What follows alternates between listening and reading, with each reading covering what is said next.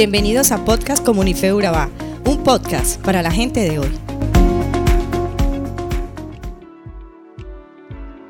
La mejor manera de predicar a Jesús es vivir vidas bien vividas y de buen testimonio.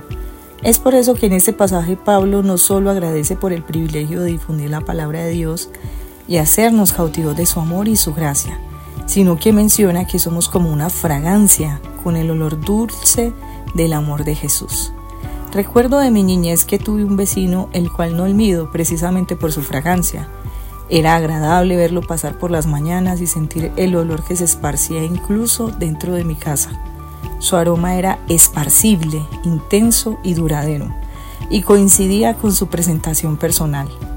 Las fragancias generan recordación de momentos, personas y épocas, y teniendo en cuenta que el olor fragante que Pablo nos pide en su carta no es precisamente el que menciono anteriormente, sino la fragancia de nuestra alma. Debemos hacernos conscientes de que tenemos la posibilidad de amenizar con esa fragancia la vida de alguien y mejorar su condición, o también podemos ser pestilencia y olor de muerte para quienes rechazan a Jesús y deciden perder su vida eterna.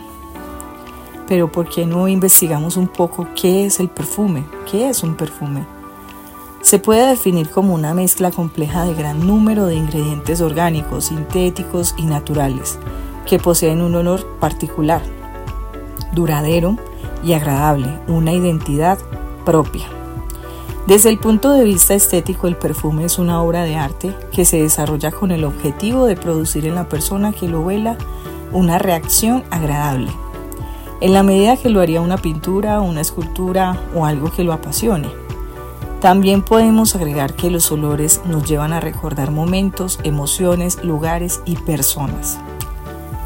El aroma de Cristo trasciende por medio de su amor, su carácter, su personalidad y sus enseñanzas. Nuestro reto es manifestar esa fragancia en nuestras vidas diarias y trascenderla. ¿Cómo nos contagiamos con el perfume de Jesús? Muy sencillo, viviendo en obediencia a Dios por medio de la oración y una relación personal y cercana con Él. La lectura de la Biblia, una vida activa en participación en la iglesia y sirviendo a nuestra familia, hermanos y hermanas en la comunidad y también los compañeros de nuestro trabajo.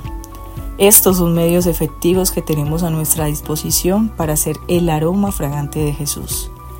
Si vivimos abrazados a Jesús, adquiriremos su perfume y podremos esparcirlo en nuestro andar cotidiano. Tenemos la autoridad para difundir su palabra cuando lo hacemos con sinceridad, diligencia y conscientes de que Él nos observa día a día y evalúa las motivaciones de nuestro corazón Qué agradable sería que las personas que rodeamos diariamente pudieran sentir en nuestra esencia, en nuestras actitudes, en nuestras acciones, la fragancia agradable de Cristo. Recuerda que un buen perfume se caracteriza por cuatro aspectos particulares. Primero, es esparcible, es decir, que tiene la capacidad de difundir la palabra de Dios. Segundo, es agradable con sus acciones, con su testimonio impecable, con la manera en que nos comportamos. Tercero, duradero, es decir, que permanece a pesar de, ¿de qué? De las caídas, del desánimo y las pruebas que constantemente atravesaremos para nuestro crecimiento espiritual. Aún así, firmes en seguir a Jesús.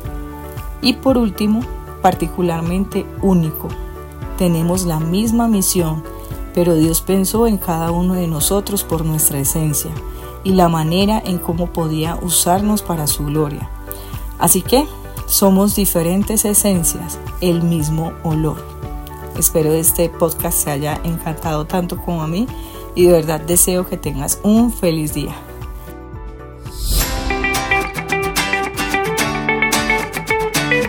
Somos Comunife Urabá, un lugar para la gente de hoy. Síguenos en redes sociales como Comunife Urabá y en la web www.comunifeurabá.com. Allí encontrarás todo un contenido digital reservado de parte de Dios para ti.